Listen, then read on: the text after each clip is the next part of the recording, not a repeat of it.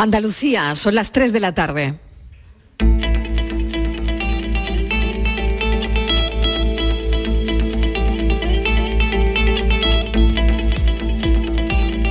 La tarde de Canal Sur Radio con Mariló Maldonado. ¿Qué tal? ¿Cómo están? Seguimos recorriendo Andalucía y hoy estamos en una ciudad que está cada día más espectacular, la mires por donde la mires. Les hablo desde Baeza, en Jaén. Estamos en una tierra que se ha ganado a pulso el prestigio del que goza y que dicho sea de paso, uno de los activos más importantes con el que cuenta esta ciudad es el aceite de oliva virgen extra. La economía de Jaén depende de su sistema agroalimentario. Jaén es la provincia con mayor número de almazaras de este país. En sus 97 municipios, a excepción de tres, existe al menos una fábrica de aceite de oliva. Nos interesa conocer cómo se encuentra el sector oleícola después de todos los factores que estamos viviendo desde una pandemia, una incipiente sequía o la inflación por la guerra de Ucrania. Hay que reconocer el esfuerzo de modernización y orientación a la calidad y competitividad de algunas empresas de almazaras que en los últimos años han dado un salto cualitativo consiguiendo alcanzar unas cotas de excelencia en los mercados del aceite de oliva virgen extra, que tienen reconocimiento mundial, copando el palmarés dentro de los más prestigiosos concursos internacionales. Bueno, tenemos que hablar también de los retos, tenemos que hablar del futuro, tenemos que hablar de la investigación, no solo de la búsqueda de la excelencia, sino también de las investigaciones que apuntan que las dietas altas en grasa de aceite de oliva virgen extra, bueno, pues causan un cambio en la flora bacteriana intestinal que se relaciona con la prevención del, del cáncer colorectal. Esto es solo como un ejemplo de los investigadores del Departamento de Ciencias de la Salud de la Universidad de Jaén y del Centro de Estudios Avanzados en Olivar y de Aceite de Oliva que lo han demostrado, han demostrado esto que estamos contando. Por eso hemos elegido Baeza y esta almazara oleícola Jaén como muestra de lo que le vamos a contar y de lo que vamos a ir conociendo e indagando a lo largo de la tarde. Les aseguro que nada como comprobar las cosas en vivo y en directo y para eso estamos aquí en Oleícola Jaén. Ellos obtienen un aceite de oliva virgen extra de alta gama. Eh, para conseguir esto se tienen que cumplir muchos factores y todos son importantes. Oleícola Jaén es una almazara familiar fundada en el año 1982, cuya actividad principal es la elaboración del aceite de oliva con diferentes puntos de recogida de aceituna en la provincia de Jaén, como Baeza, Úbeda, Linares, Mancharreal, Las Escuelas y Jaén. En definitiva, Oleícola Jaén es una empresa cuya conjugación de valores como la experiencia, la innovación, la vocación y la pasión en el desempeño de sus funciones le hacen cubrir de forma holgada todas y cada una de las demandas existentes en el entorno, como hemos contado y como ya dicen usuarios y, y clientes. Así que estamos aquí para hablar de todo ello. Les damos la bienvenida a la tarde.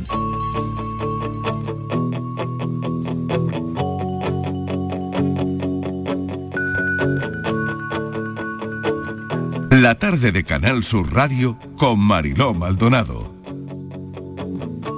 Te busco en el hueco que queda en mi alma.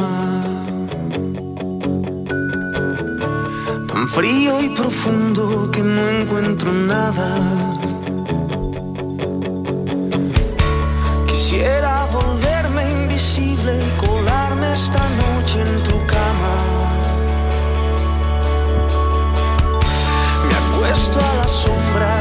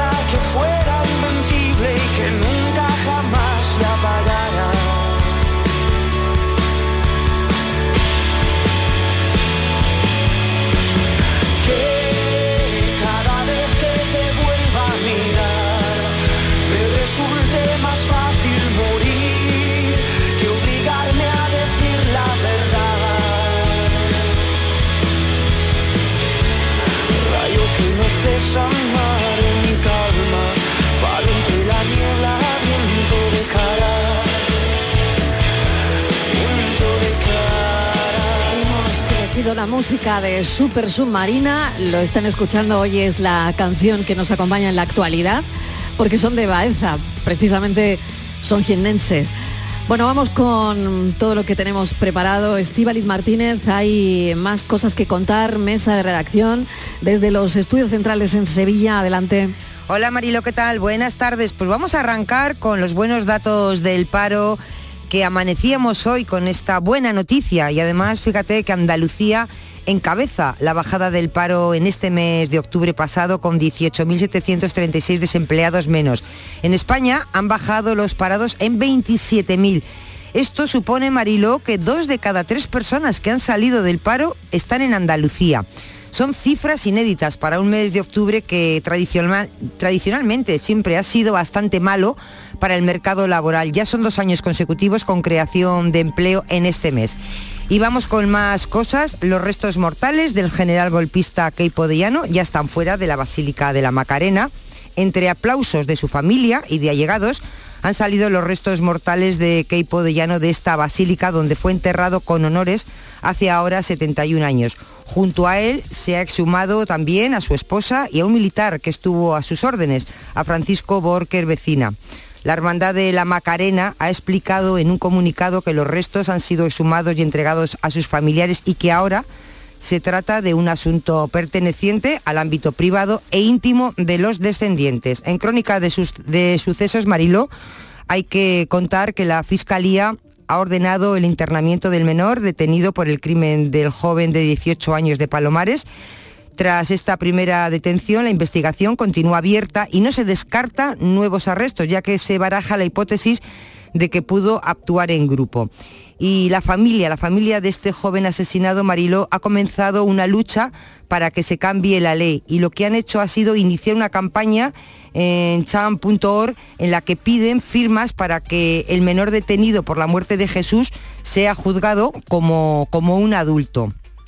Y buena noticia porque bueno, estábamos también muy pendientes del pequeño Oliver que ayer fue operado, ha terminado Mariló con éxito esta segunda operación de este pequeño. Ha durado 10 horas y bueno, lo han intervenido cirujanos del Hospital Sant Joan de Deus de Barcelona. Le han extirpado el 90% del tumor cerebral que afectaba al pequeño malagueño, recordamos, de dos años y medio, y que fue trasladado mm, desde México a este hospital de Barcelona.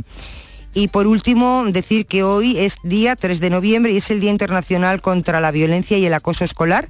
Nueve de cada diez casos de acoso escolar siguen impunes en España, así lo denuncia la Asociación Española para la Prevención del Acoso Escolar, que señala, Mariló, esta asociación del fallo estrepitoso de los protocolos a seguir. Y precisamente hoy, Mariló, los padres de Kira, Kira recordamos una niña de 15 años que se suicidó en Barcelona en mayo de- del año pasado, han entregado esta mañana en el Congreso de los Diputados más de 230.000 firmas para pedir una ley nacional contra el acoso escolar. Marilo. Muchísimas gracias, Estíbaliz. Bueno, vamos a ir pendientes de toda la actualidad, pero nosotros seguimos en Baeza, en Jaén, en este programa especial en Oleícola Jaén. Ya empiezan a llegar nuestros invitados. El 78% de la superficie agraria jiennense se dedica al olivo, constituye un cultivo sostenible, un sumidero de CO2 y un fortín contra la despoblación y la desertificación del suelo. Eh, Su fruto además aporta una grasa vegetal saludable, libre de aditamentos químicos y, claro, y estas bondades se tienen que tener en cuenta. Vamos a estar en contacto con personas que tienen mucho que ver con todo esto a lo largo del programa. Con nosotros tenemos a Carlos Nogales, es ingeniero de montes, consultor agronómico del grupo Oleícola Jaén, que además estamos encantados. Acaban de cambiar la sede, la verdad es que es una sede muy moderna y, y la verdad muy bonita. Bienvenido, ¿qué tal? Muchísimas gracias por acogernos. ¿Qué tal, Mariló? Buenas tardes. Gracias por estar con nosotros. Y bueno, eh, usted está en contacto directo con la gente del campo, siempre. Pues sí, la verdad es que a lo largo de todo el año eh, vamos viendo día a día el seguimiento del campo, eh, del olivar en todos sus componentes y bueno, durante ese año vamos, durante el paso del tiempo vamos viendo la evolución de, del campo, del fruto, etcétera, y vamos seleccionando, pues bueno, eh, ahora hemos terminado, estamos eh, puerta de cierre de lo que es la campaña de alta gama, de aceites tempranos, y la verdad es que hemos tenido un año especialmente difícil. Ha sido un reto conseguir los aceites que hemos tenido, pero podemos presumir de que hemos tenido un gran resultado, a pesar de que las dificultades han sido, han sido notables. Señor Nogales, usted hace la, selección de los frutos. Eh, no sé si se intuye se sabe cómo van a ser las cosechas, ¿no? Eh, sé que lo cuida con, con mimo, eh, con la experiencia que hay que tener para ello, ¿no? que conduce un todoterreno y que llega todos los días a su casa con los pies llenos de barro. Claro, un buen ingeniero de montes eh, tiene que llegar con los pies llenos de barro a casa. La verdad es que puedo presumir que tengo la mejor oficina, que es el campo, y, bueno, también... Es envidiable, ¿no? Es envidiable. Aunque da algún que otro mal rato, ¿no? Sí, bueno, eh, este año, por desgracia, pocos días ha llegado ninguno con los zapatos llenos de barro, como comentaba, porque, claro, porque no hay agua. No hemos tenido ni lluvia ni precipitaciones y, y este año el problema del agua que llevamos arrastrando estos últimos años, este año ha sido de una manera acentuada y que ha llegado a un punto muy crítico. Pero mm. bueno. Eh, el estrés hídrico. Bueno, ¿qué, conlleva todo eso? Pues la verdad es que este año yo creo que hemos podido ver las consecuencias más graves de lo que es la falta de agua. ¿no? Eh, hemos comenzado un año, un invierno muy seco, ya de por sí el arbolado eh, sufrió esa carencia de agua y bueno, arrastrado que durante el periodo estival, que es la época donde más se, aporta el regadío, ¿vale? esas dotaciones de agua, pues hemos tenido unas limitaciones notables. Eh, y puedo destacar principalmente la falta de agua en el periodo más, crítico ¿no? de la formación de aceite, tanto en cantidad como en su calidad, que es eh, el inicio del otoño, a finales de septiembre, primero de octubre, realmente es cuando ese fruto que durante el año se ha ido formando eh, comienza a hacer la lipogénesis, ¿no? que digamos que es la, formación de aceite dentro de ese fruto. Y, esa ausencia de lluvia, esa falta de, riego de apoyo, eh, pues hemos tenido muchas limitaciones en esa formación de, aceite y lo cual eh, sumado a una falta de cosecha que llevamos hablando de ello durante todo el año, pues nos está reduciendo aún más esa producción de aceite, ¿no? porque ese fruto no va a llegar a su óptimo de, generación de, ese aceite de oliva. Y esto es al final lo que termina llegando a nuestra mesa, ¿no? Efectivamente, efectivamente. Eh, con ello es verdad que eh, este año la selección de esos frutos y de esas fincas con esa, para este fruto tan delicado ¿no? Eh, para esta obtención de estos primeros virgen extras de alta gama, eh, pues ha sido muy, muy laboriosa, porque no ha sido nada fácil, no ha sido nada fácil y ni por parte nuestra como Almazara, incluso ni por parte de los agricultores, le ha costado mucho llegar a conseguir ese fruto y de hecho a lo largo del transcurso del otoño, pues eh, fincas que se han ido seleccionando durante el periodo estival, ha habido que, descartarlas, ¿no? no han sido aptas para poder recolectar porque ese estrés hídrico ha hecho efecto.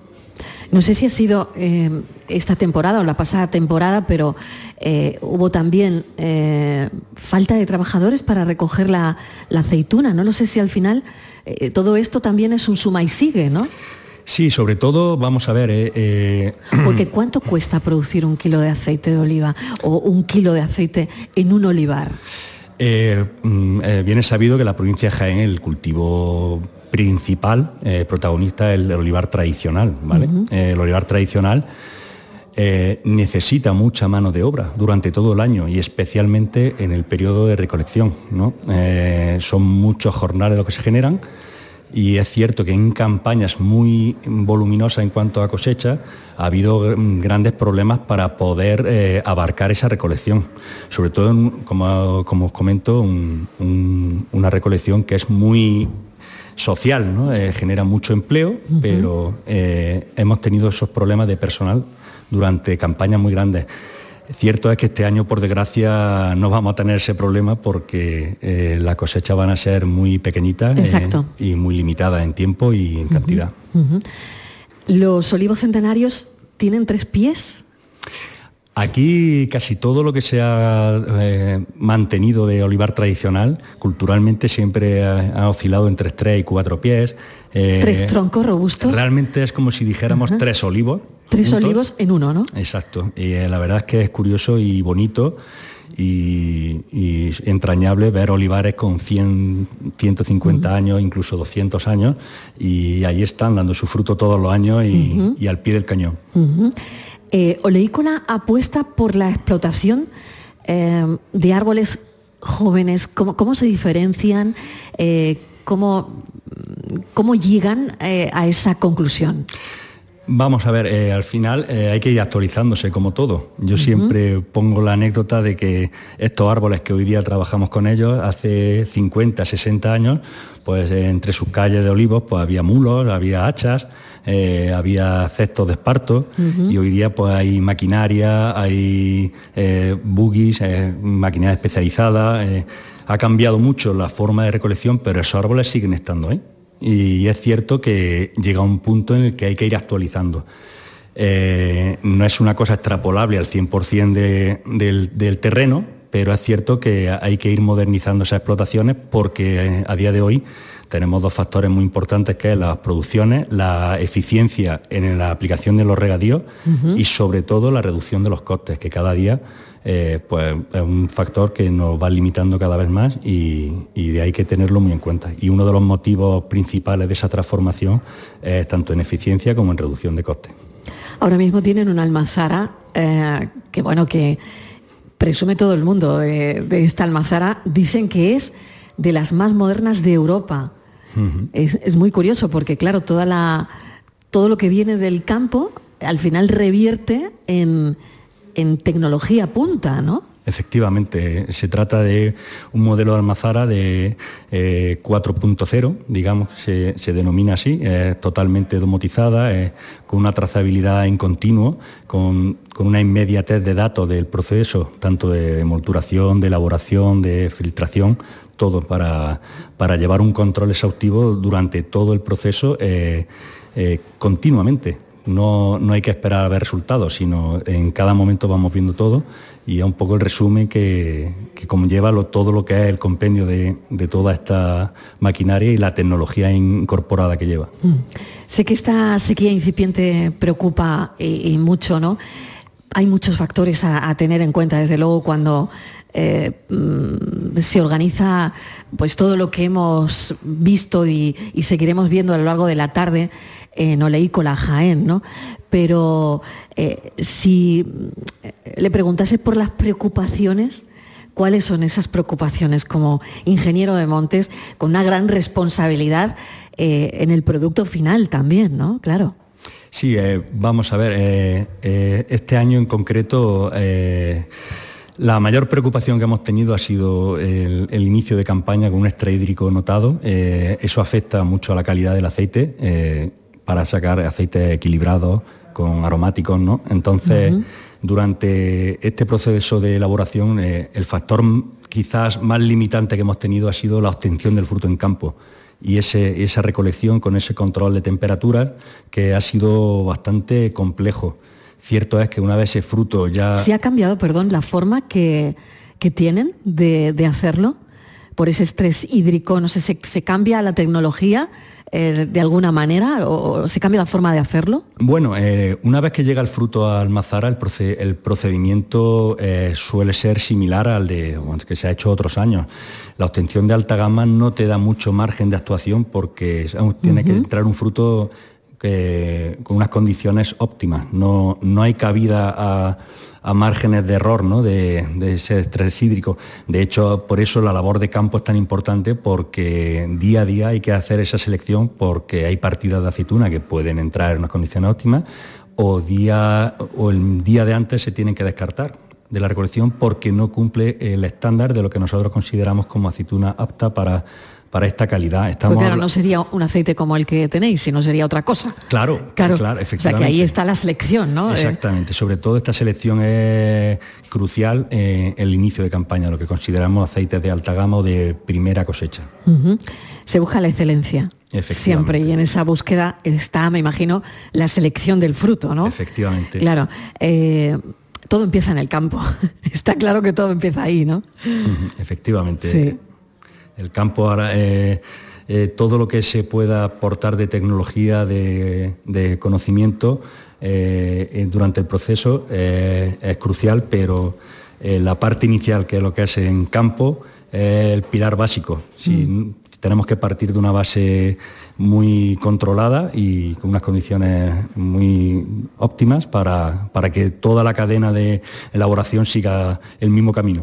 Hablábamos de que todo empieza en el campo. Está claro, ¿no? Que al final, cuando tenemos una botella de aceite de oliva virgen extra en casa, ¿no? Eh, y nos tomamos eh, pues esa rebanada de, de, pan para desayunar con ese aceite de oliva espectacular, ¿no? Pues la verdad es que hay que pensar que todo empieza en el campo, ¿no? Bueno, el cultivo se hace con una agricultura integrada, con respecto respeto al medio ambiente, que esto me parece muy interesante, donde no se usan herbicidas, Y, bueno, tampoco hay que erosionar el terreno eh, para que eh, siga siendo mm, productivo, ¿no?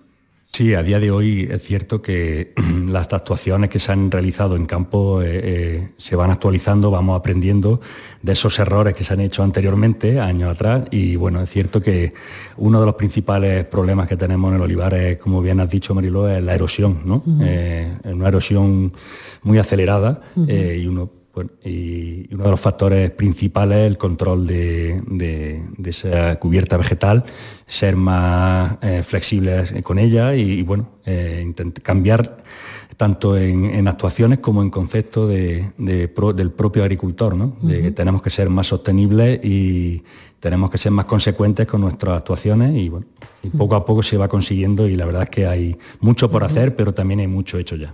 Y por último, eh, seis aceites de oliva virgen extra premium de diferentes variedades se producen en esta almazara, como el frantoio, el royal, el aberquina, eh, el picual, el picual eco, el cupech, el, eh, bueno, pues así, ¿no?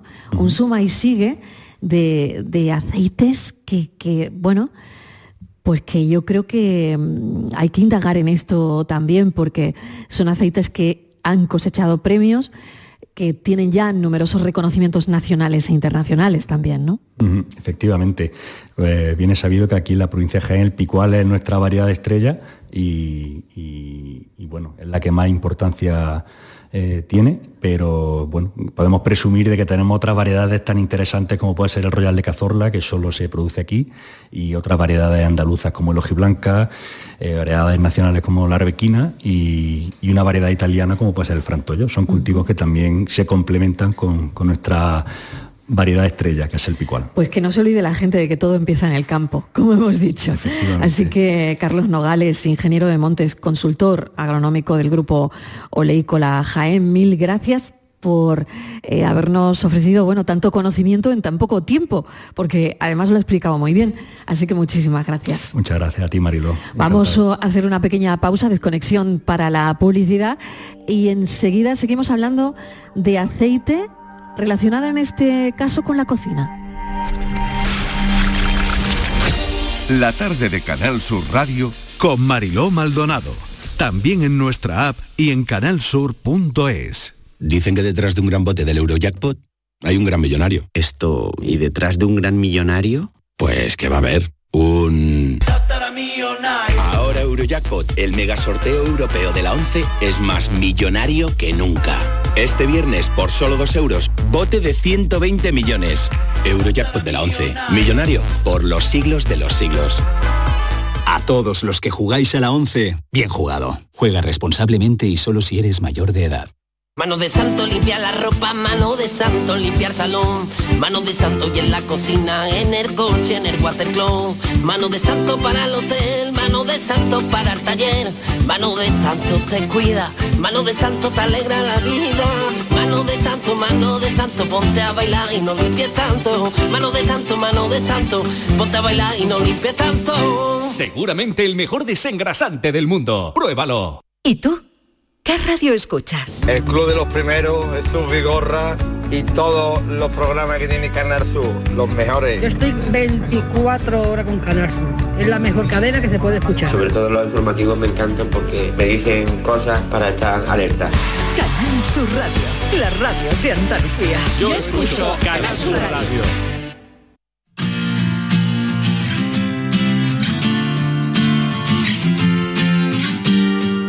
La tarde de Canal Sur Radio con Mariló Maldonado.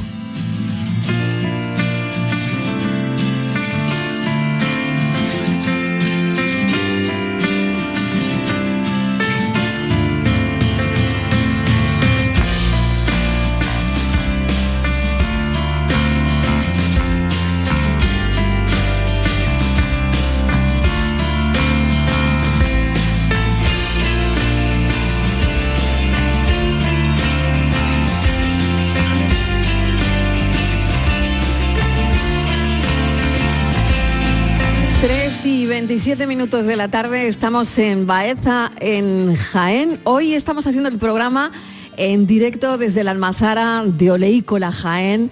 Hemos hablado de la tierra donde se cultivan las aceitunas, del proceso de selección, que todo empieza en el campo. Me he quedado con esa frase y es que me ha encantado. Todo empieza por ese proceso de selección, por la tierra de cultivo y que eh, la verdad es que se eligen los mejores frutos para para obtener el mejor aceite. Pero vamos a llegar hasta la cocina. ¿Qué les parece si pasamos a la mesa?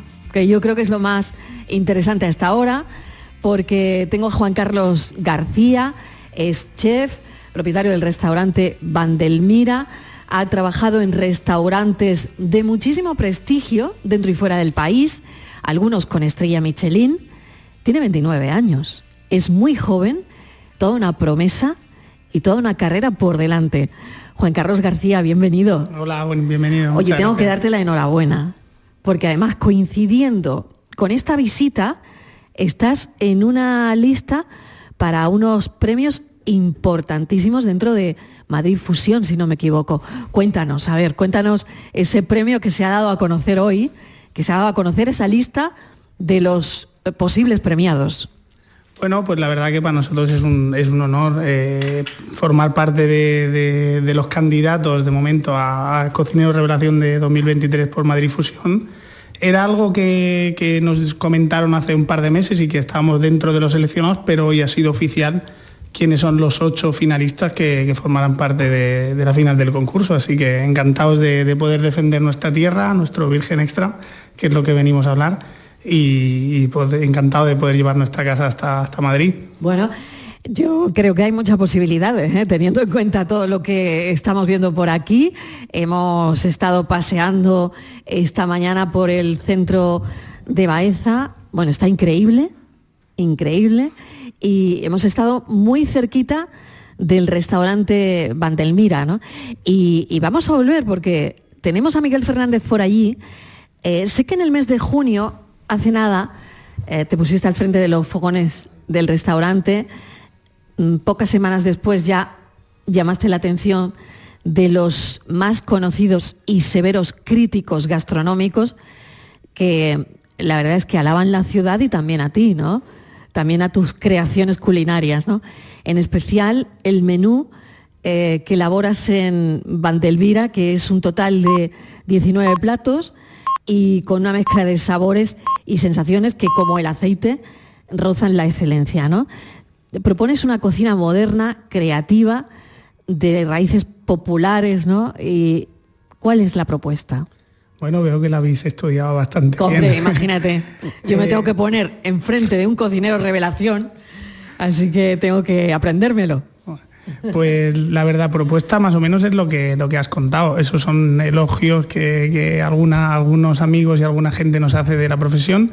Bueno, la idea es esa. eh, estamos en un, en un pueblecito pequeño, tenemos los pies en la tierra, no estamos locos, pero no, pero no demasiado. Entonces la idea era llevar eh, nuestra tierra al comensal, al comensal de aquí, a nuestro, a nuestro ciudadano, a nuestro vecino, eh, y también llevar eh, nuestra provincia a, todos esos clientes que vienen a visitarnos, ya que somos una ciudad patrimonio humanidad, un destino turístico por excelencia, rodeado de, de ese, de ese mar de olivos. Y bueno, que como decimos muchas veces, la gente sabe qué es lo que tiene que hacer cuando viene a la provincia.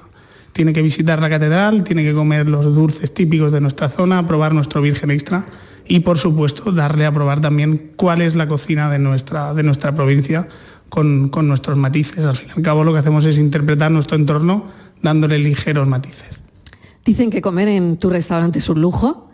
eh, por el escenario, el antiguo convento renacentista de Ciudad Patrimonio de la Humanidad, que es un marco ideal donde tenemos a Miguel Fernández que lo va a comprobar. Tú estás aquí para corregir lo que, lo que tú quieras, pero eh, Juan Carlos está aquí para corregirnos, pero tengo allí a Miguel que lo está comprobando.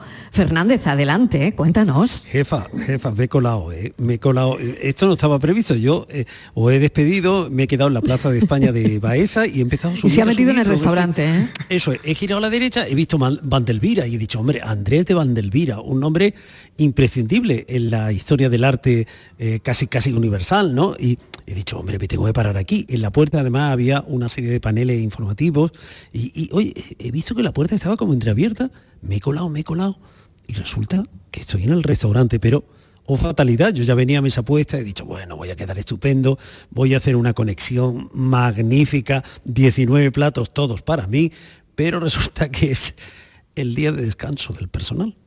Y claro, pues, eh, eh, eh, entiéndeme, yo estoy, eh, pero ha venido muy bien porque he visto los secretos de Juan Carlos, he tenido posibilidad de moverme aquí a mi ancha y, y he visto, primera cosa que me sorprende, una cocina minimalista. No esa cocina atestada de cacharros, de muebles de acero inoxidable. Como la tuya, de- confiésalo. de- no, no, ojalá la mía, pero he estado en cocinas de restaurantes que sabes que hay eh, multitud de perolas eh, colgadas de- de- del- Sí, techo, útiles sí. por todos los lados, aparatejos de sabe Dios qué. No, no, no. Esta es una cocina minimalista, perfectamente ordenada todo en un tono madera, con maderas naturales. Es decir, he dicho, pero bueno, si se, que- si se cocina aquí, ¿qué llegará a la mesa? Imagínate. Pero todo esto en un palacio además que resume perfectamente la historia de, de Baeza, porque toda la historia desde el siglo XVII a nuestros días ha pasado por, por- por este edificio, que en un momento fue un palacio señorial, que luego fue un almacén, que luego pasó tal, que luego fue un convento, que luego tal. En fin, todos los avatares que la historia ha ido trayendo a Baeza han pasado por aquí.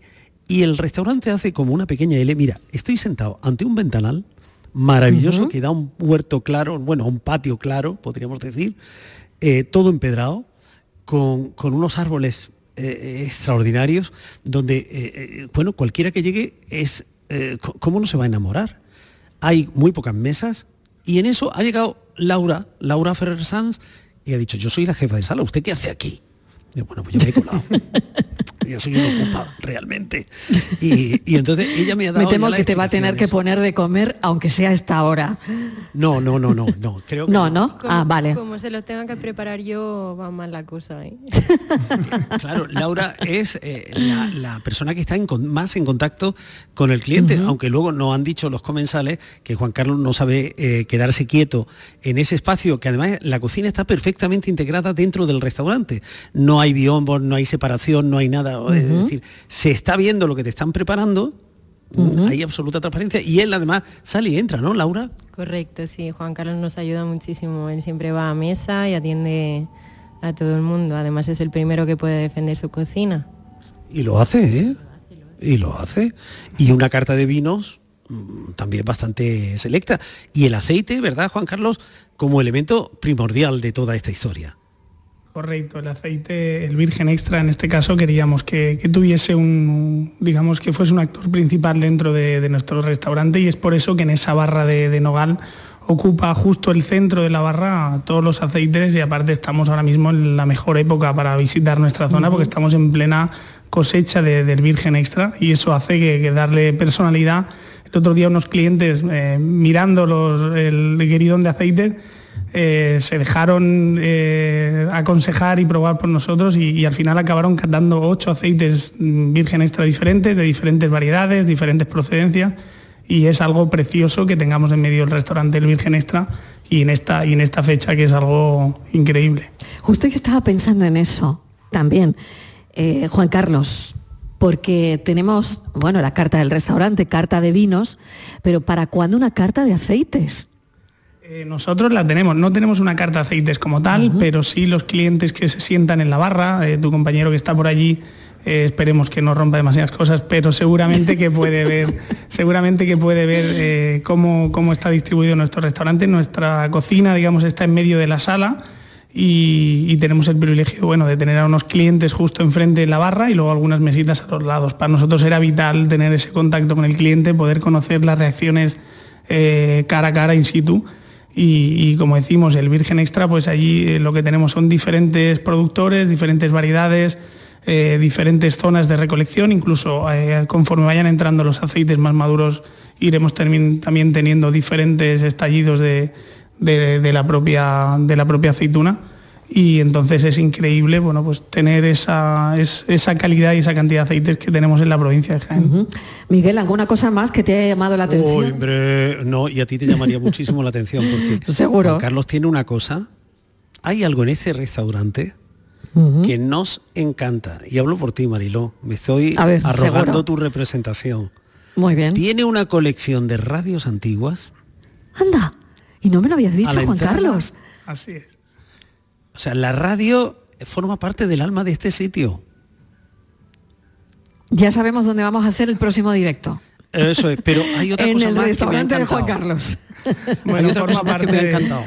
Sí, Mira, A ver. eh, en uno de los extremos, ya te he dicho que este restaurante Sí. hace como una pequeña L dando al patio, Sí, al maravilloso sí. claustro de, de este palacio que fue convento, Sí. que fue tantas cosas.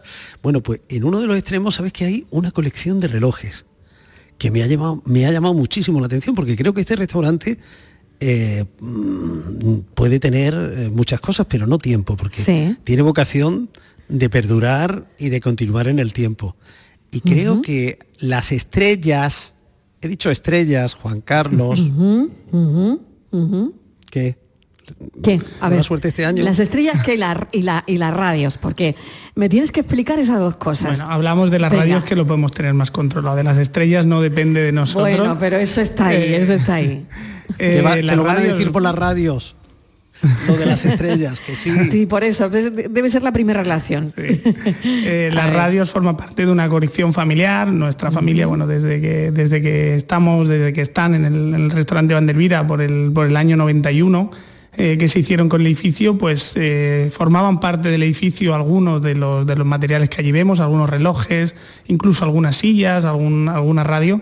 Y entonces, pues con el afán y con el amor que, que le tenemos a nuestra ciudad y a, y a nuestro arte, pues se han ido buscando piezas de, de la, misma, de la misma colección y hasta que se ha, se ha llegado a tener esa, esas radios. Era algo que teníamos de manera muy íntima hasta hace dos, tres años, que lo tenía mi familia, digamos, en, digamos, en un salón privado en, el despacho donde comíamos nosotros, donde comía siempre el personal. Y, fuimos nosotros los que, los que mirándolo con el arquitecto dijo, y si a esto lo enseñamos también, eh, también que conozcan parte de, de de vuestros gustos, de vuestra afición, y, fue por eso por la que pusimos nuestras radios que forman parte de- del convento de abajo y los relojes. De hecho, cada, digamos, cada comedor tiene un nombre y hay un comedor que se llama el comedor de los relojes y otro el comedor de los tapices, porque al fin y al cabo forman parte también de- del edificio. Fíjate, es eh, tradición por un lado y, y por otro lado eh, cocina moderna, ¿no? Bueno, no sé, no sé cómo, cómo se llama, si cocina moderna, si nueva cocina. No, no sé si a ti te gusta cocina. además este tipo de adjetivos, ¿no? Yo lo llamaría más cocina, al fin y al cabo cocina moderna mm, No significa nada, No significa ¿no? nada, podría ser toda la cocina que se realiza a lo mejor a cada momento, pero al fin y al cabo lo que nosotros hacemos es una cocina con sentido, hacemos una cocina responsable, sabemos dónde estamos y lo que, lo que hacemos al fin y al cabo es plasmar lo que nosotros vivimos, cuál ha sido nuestra cultura con nuestros matices, con, con- con lo que nosotros hemos vivido y con lo que creemos que- que combina bien. Pues sabemos todo el peso que tiene el aceite en la cocina de Juan Carlos García. eh, está envolviendo eh, ese turismo gastronómico de Baeza que nos parece súper importante para la ciudad y para Andalucía. Y, y por último, un plato que te encante cocinar, que a ti te encante especialmente. A ver. Mm, Yo, a mí me gustan, bueno, los que nos conocen y conocen un restaurante, nos gustan mucho las, verdu- las verduras, digamos las verduras de temporada, por ejemplo, pues ahora mismo mm, te diría seguramente níscalos, setas, eh, alguna caza, alguna becada, alguna liebre, algún conejo. Eh, en la época de, de primavera, para mí un ingrediente fetiche, aparte del virgen extra, las almendras tiernas, me parecen un- algo... eh, esas, eh, hay sitios en los que lo llaman yozas, ¿verdad? Que son como una almendra que tiene una pielcita verde, que tiene un gusto ácido con la almendra crujiente, sí, correcto. Es muy rica. El tomate de- del verano, del principio del otoño, que el que vemos ahora mismo, el tomate nuestro de aquí, de nuestra zona, que se llama carne de doncella, es un tomate espectacular. Eh, ingredientes muchísimos. Eh, la alcachofa me encanta también. Y luego recetas muy, muy tradicionales para mí, como es la tortilla de patata, la ensalada rusa, para mí son básicas. Básicas, Básicas. básicas, básico, básico hacerlo bien, ¿eh? Oye, que yo cuando voy a un restaurante y pido tortilla de patatas y la tortilla de patata no está buena, el restaurante no es bueno. El restaurante no es bueno. Pero si la tortilla de patatas está buena, es algo que ¿Eh? forma ya tan parte de nuestra Es cultura que, que- que le tenemos tanto respeto que incluso nos molesta cuando, Sí, cuando sí, no está bien. Es- exacto, ya no es que digas, bueno, no me gusta, no me lo voy a comer, no, sino que te molesta que no esté bien. Y eso, eso solo pasa cuando, cuando algo forma parte de ti, es de nuestra cultura. Y los españoles ya nos pasa eso. Cuando vamos a algún sitio y una receta que nos toca el corazón no está bien ejecutada o digamos no le encontramos todo lo bien que creemos, nos molesta. Ya no solo te, ya no solo te fastidia la comida, sino que te molesta. qué responsabilidad es todo esto, de verdad. Bueno, Juan Carlos García, te agradezco enormemente que nos hayas venido a ver. Eh, estamos haciendo el programa desde en directo, desde Oleícola Jaén, en Baeza, así que mil gracias. Voy a seguir disfrutando de, de tu ciudad y esperemos que de tu restaurante también muy pronto, restaurante Vandelvira. Mil gracias. Muchísimas gracias a vosotros. Gracias. Y hoy la foto del día la tenemos en directo. Virginia Montero. Así es, así es Marilo. Hoy la foto del día es muy, muy especial porque Alberto Román nos acompaña en Baeza y trae una imagen muy apropiada para nuestro programa de hoy desde Oleícola Jaén, pero lo presentamos como todas las semanas, como cada vez que Claro que sí, claro que nuestra- en nuestra sección. Pues como decimos, Alberto Román es el fotoperiodista que hoy participa en la foto del día y desde hace más de 20 años es periodista y fotoperiodista de Diario Ideal de Jaén, responsabilizándose de la zona de Úbeda, ciudad patrimonio de la humanidad en la que vive. Lleva dos décadas pulsando la actualidad en el municipio. En el ámbito fotográfico es especialista en paisaje y paisanaje urbano, así como en fotografía de espectáculos, sobre todo musicales, siendo además fotógrafo oficial de diferentes festivales y eventos. Como músico frustrado, mata el gusanillo y disfruta fotografiando a otros músicos. Y como decimos todos los días, también pueden ver las fotos en nuestras redes sociales, en Facebook, en Facebook, en la tarde con Mariló Maldonado y en Twitter en la tarde, arroba la tarde Mariló. Pues hoy, tratándose de un programa especial, el reto era traer también una foto del día especial. La cosa ya ha empezado mal si tenemos en cuenta que para comentarla habéis traído esta vez a un tío de Úbeda, porque ambas ciudades tienen sus cosillas. Y eso que son vecinas, hermanas, conjuntamente declaradas Patrimonio de la Humanidad. Por eso vengo agitando mi foto del día a modo de bandera blanca. Ahora ya en serio, esta vez, al ser algo distinta, me he tomado la licencia de proponer una foto mía. Bueno, no mía, hecha por mí. Prometo no hacerlo mal. Pero es que encima, confieso que no es del día, realmente es de hace dos días. Ruego que me perdonéis también por eso. Todo tiene su sentido, porque en la imagen aparecen a la vez Úbeda y Baeza, Baeza y Úbeda, reconocibles en los perfiles de sus monumentos más representativos, que son la, ca- la Catedral de Baeza y la Capilla del Salvador de Úbeda, cuyas torres casi se alinean. No entraré en detalles porque queda feo que sea yo quien hable de una foto propia. Solo diré que me ha costado algo más de dos años conseguir que estas dos hermanas posaran juntas y que estuvieran en una misma imagen, tan cerca, tan lozana y tan bonita. La dificultad fue encontrar el lugar desde el que disparar. Hasta que anteayer, por fin, una gente muy apañada, a la que llevaba meses buscando, me abrió la puerta de su casa y me dejó trepar por su tejado. Gracias a José Javier y a su familia, por cierto. El hecho es que aquí están Baeza y Úbeda, y Baeza, juntas como siempre, pero también como nunca, compartiendo destino tras ser reconocidas por la UNESCO. Ahí están, con mucho que decir en historia y en tradición, pero también en desarrollo, en innovación y en futuro. Gracias a gente que día a día se esfuerza y hace muy bien su trabajo. De eso se está hablando mucho hoy en este programa y creo que ya es hora de que en esta tierra empecemos a creérnoslo. Porque también eh, tenemos que demostrarlo y exigirlo a quien corresponda. Jaén tiene mucho que decir. Y ahí están, Baeza y Úbeda, y entre medias está el mar, aunque en este caso es un mar de olivos. No se ve, pero se intuye, y en él una campaña más, y pese a las dificultades y los precios y los costes y la falta de lluvia, cientos de aceituneros altivos navegarán contra viento y marea para recoger el fruto y obrar el milagro del aceite de oliva virgen extra. Impresiona ver estos millones de olivos, pero más impresiona saber que se recolectan uno a uno. En fin, que ahí están Baeza y Úbeda, Úbeda y Baeza, mirándose cara a cara. Y además, bajo un cielo color de ochío. ¿Se puede pedir más? Y quien no sepa lo que es un ochío, pues tendrá que venir a probarlo. No dejen de hacerlo, de visitar ambas ciudades y de disfrutar del aceite de Jaén. Buenas tardes. Qué maravilla, qué, ganas tenía de coincidir contigo, eh, Alberto Román. Qué suerte tenemos de estar hoy en, en Baeza de recibir a un tipo de humedad que me encanta. y, bueno, y además de, poder plasmar esa, esa foto, que es una foto que invito, ¿verdad, Virginia, a, nuestra, a, nuestros oyentes a que la vean en las redes sociales. Sí, y poner un poco en valor, bueno, el trabajo que le ha costado conseguir eh, esa imagen y bueno, darle las gracias siempre a Alberto por su, por su disponibilidad, su amabilidad siempre y hoy por acompañarnos en directo, que creo que hace mucho que no se hace una foto del día así en este formato en directo. Totalmente. Fíjate que, que, bien poder eh, estar con con eh, nuestro fotoperiodista a nuestro lado, porque es una sección que, ha cobrado tanta fuerza en el, en el programa. ¿no? Hay, que, hay que dar voz a fotoperiodistas que normalmente nunca la tienen, porque claro, nos quedamos con vuestra imagen siempre, pero, pero no con vuestro, vuestra reflexión, ¿no?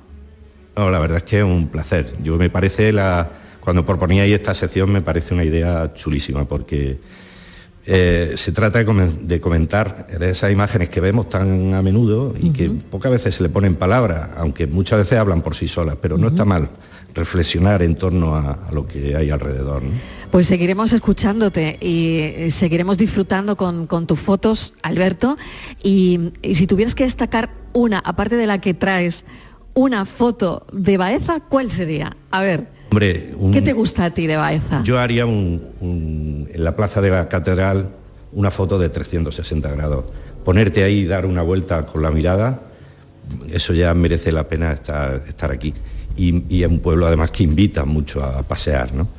Un paseo por sus calles, cualquier calle, cualquier rincón merece la pena.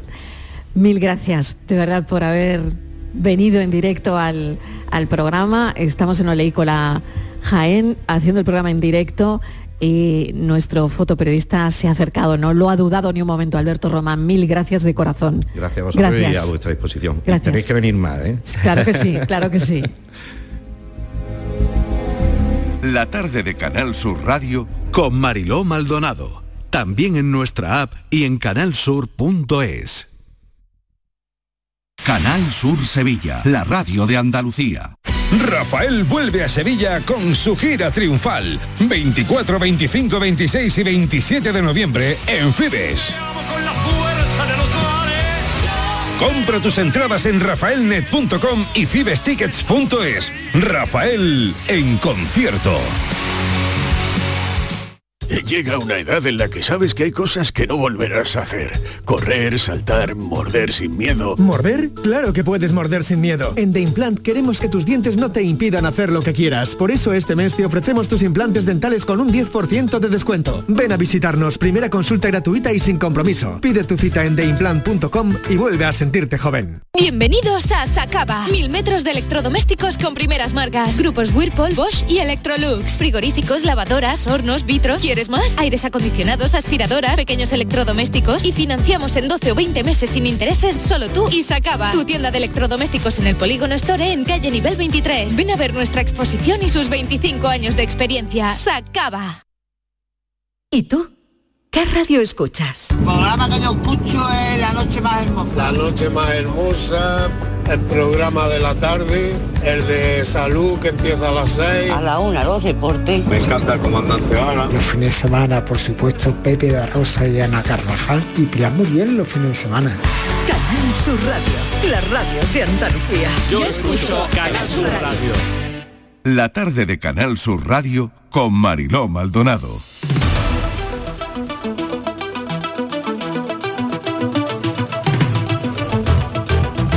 Estos son nuestros teléfonos 95 1039 105 y 95 1039 16. 670 94 30 15, 670 940 200 y Javier Jaénes que llega hasta ahora nuestro abogado experto en derecho laboral. Javier, bienvenido, ¿qué tal? Muy buenas tardes, muchas gracias. Bueno, pues vamos con todo lo que tenemos que poner encima de la mesa, que no es poco hoy, Virginia. Pues Hay sí. un montón de cosas. Venga, Ujú, vamos con lo así. primero. Hay muchas cosas. Mira, si, si se nos acumulan las consultas de oyente, temas muy interesantes para que Javier los aclare, en fin, pero como Oye, sabemos... pues vamos con lo primero, ¿no? ¿Damos salida a ese audio que teníamos pendiente? Venga, perfecto. Como sabemos, ¿Sí? como decía, Venga. sí, la prioridad la tienen los andaluces y comenzamos con una consulta. Si queréis, empezamos por la... Tenemos dos, empezamos por la por el audio. Venga. Bueno, te comento un poco. Eh, me llamo María y tengo 27 años y me dan crisis convencionales desde hace dos años y la seguridad social no me da la baja. Yo trabajo la ayuda a domicilio y me he tenido que pedir eh, unos días sin, sin retribución, es decir, sin cobrar nada porque la seguridad social no me quiere dar la baja. Estoy en equipo de epilepsia de Sevilla, esperando la unidad epiléptica, llevo desde abril esperando su cita y me gustaría comentar un poco el caso para ver si me podríais ayudar o cómo lo podría hacer. Gracias. Muy bien, pues vamos adelante. Eh, Vale. Javier. Muy bien, pues muy rápido. Eh, vamos a ver, siempre que una persona esté trabajando, pues puede tener dos tipos de dolencia puede tener dos tipos de situaciones, digamos, de eh, médicas. Bien que tenga una situación médica derivado de su propio puesto de trabajo o bien que tenga una enfermedad común que sea por otra cuestión distinta, pero en definitiva que no esté en condiciones óptimas para trabajar. Bien, lo que tenemos que tener en consideración es que la baja médica la da eh, lo que es la propia seguridad social, que es quien se ocupa de dar la baja. ¿Qué problema tenemos aquí? Pues que hay un médico de la seguridad social que entiende, o que a su criterio, pues él entiende que eh, esos dolores o, esas incomodidades o esos problemas que tienen no son suficientes para darte la baja. Entonces, la baja laboral eh, o la baja médica, pues lógicamente te la tiene que dar un médico. Si ese médico no te da la baja porque entiende que no es suficiente motivo para darte la baja, lo único que nos queda es impugnar y poner una demanda contra precisamente esa, ese, mm, eh, ese colectivo de médicos o ese, digamos, ese organismo para decir, oiga, que yo sí que tengo razón. Entonces, si ella tiene esta serie de, episodios y no le dan esas bajas médicas porque se entiende que no, pues no tiene más remedio que ponerse en manos de un buen abogado laboralista que haga un buen informe de valoración de patologías médicas y de valoración de daño y que, mm, previa demanda en el juzgado, intente eh, que prevalezca su derecho sobre esa baja. ¿Para qué? Para que en el fondo tenga algún tipo de incapacidad permanente si así lo pudiera, si así lo pudiese merecer. Con lo cual, eh, mm, el consejo que se ponga en manos de un abogado laboralista y que le abra el abanico de posibilidades para eh, de alguna forma impugnar esos altas de la ciudad de la seguridad social para ver si es merecedora de una incapacidad permanente y ya veremos el grado, que es lo que siempre hemos hablado, si es parcial, si es total, si es absoluto, si es en grave invalidez, pero lo que ella va persiguiendo ahora mismo, que entiendo que será una situación de incapacidad permanente porque no puede trabajar, no le queda más remedio que ponerse en manos de un abogado laboralista y, que, y que inicie un procedimiento para que se haga justicia y un juez decida quién tiene razón, si tiene razón la seguridad social o si tiene razón esta mujer amparada en unos informes médicos que lógicamente se tiene que hacer. Claro, yo hago una puntualización rápida aquí, Javier, porque hemos, bueno, hemos contactado con, con la oyente y ella simplemente lo que, porque no tiene controlada su enfermedad. Entonces eh, pide que tener ese tiempo de baja hasta que controle la enfermedad y una vez que esté controlada con su medicación o con lo que sea necesario, incorporarse de nuevo, de nuevo al trabajo. ¿Sería la misma situación? Exactam Es exactamente igual. Mira, con la eh, fibromialgia pasa muchísimo. Con todas las alergias postraumáticas pasa también. O sea, aquí realmente, a menos que te falte un miembro, es muy duro decirlo, ¿eh? pero es la verdad, a menos que te falte un miembro, a menos que tenga sangrados continuados, a menos que tenga enfermedades mm, mm, tan claras y tan evidentes que cualquiera vea que tú no puedes trabajar, el resto de trabajadores le cuesta la propia vida demostrar que no pueden trabajar. Y gracias a Dios vamos avanzando ya, porque muchas fibromialgia se están consiguiendo incapacidades, porque se le acaba de dar una incapacidad ahora mismo en Barcelona también a, un funcionario de prisiones que llevaba seis años la criatura también luchando, o sea continuamente estamos en esta línea. Y la única opción que hay es ponerse en manos de un abogado experto laboralista que haga mediante otros médicos unos informes de valoración y decírselo al juez para que el juez decida.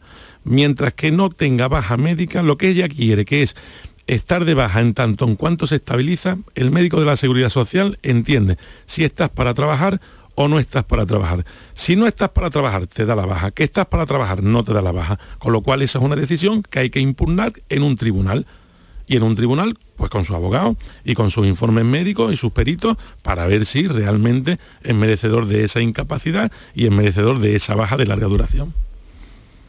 Teníamos otra consulta. Bueno, tenemos muchas cosas. Eh, tenemos una consulta y tenemos otra cosa más que hoy hemos conocido que tiene que ver con un nombre que no van a dejar que los padres le pongan a una niña. Virginia, ¿lo ponemos esto en pie? Sí, rápidamente. Hemos conocido esta semana el caso de una bebé de Vitoria cuyos padres han llegado hasta los tribunales para ponerle el nombre que deseaban. El elegido era Acia con H, con Z, que significa en euskera semilla, pero que también tiene la acepción de semen. Ante las negativas del registro, la decisión ha llegado hasta los tribunales y finalmente la jueza ha decidido el nombre de la niña, Cia le ha quitado la H y la A, será CIA, que también significa en euskera semilla. Bueno, Javier, esto de la creatividad con los nombres a veces da problemas. Bueno, a veces, a veces no y siempre. A ver, aquí la cuestión que hay es que, perdón, en el registro civil, que es quien se ocupa de registrar estos nombres, em, sí que hay una norma que es que los nombres que se le pongan a los hijos y a las hijas, pues que no sea burlón, que no menoscabe su integridad física o moral, que no sea objeto de confusiones, y entonces parece ser que, esta, mm, que esta, este nombre que le pretendían poner, pues una de las acepciones que tenía, pues era muy parecido a la eyaculación. Entonces, bueno, pues la jueza ha estimado que no es conveniente ponerle ese nombre porque a futuro puede ser perjudicial. Y como al final esto lo dirige un juez y es quien decide qué es lo que se hace o no, bueno, pues la jueza en este caso ha dicho, oye, mira, mientras que mm, si no os ponéis de acuerdo y cambiáis el nombre, pues ya se lo pongo yo. Y entonces, bueno, pues la jueza se lo ha puesto porque además hay que tener en cuenta que hasta que no está registrado el nombre, no se pueden pedir permisos de paternidad, no se pueden pedir permisos de lactancia, no se pueden pedir muchas cuestiones. Yo recuerdo, Mariló, hace unos años, y los oyentes lo van a, lo van a recordar seguro, que con la famosa serie de Juego de Tronos, pues en Estados Unidos y en otras partes del mundo, se disparó el nombre de Khaleesi, que era una de las protagonistas, era la Khaleesi, ¿no? Esta era la chica, esta rubia que volaba con los dragones, y entonces, bueno, era, era muy buena en aquel entonces y demás, y muchas madres le ponían a su hija, le ponían Khaleesi. Cuando en la ficción esta Khaleesi ya no se volvió tan buena y ya se volvió un poco más mala, eh, el empeño era todo lo contrario, quitarle el nombre a la, niña de Calesi y ponerle otro. Suele ocurrir, suele ocurrir, estas cosas suelen pasar. Bueno, nos quedan varias consultas, pero lo dejaremos para la semana que viene. Javier Jaénes, muchísimas gracias, muchísimas gracias Virginia.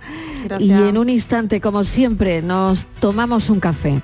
En nada, escuchamos las noticias y volvemos. Les recuerdo a los oyentes que estamos hoy en Baeza en Jaén haciendo el programa en directo en Oleícola Jaén.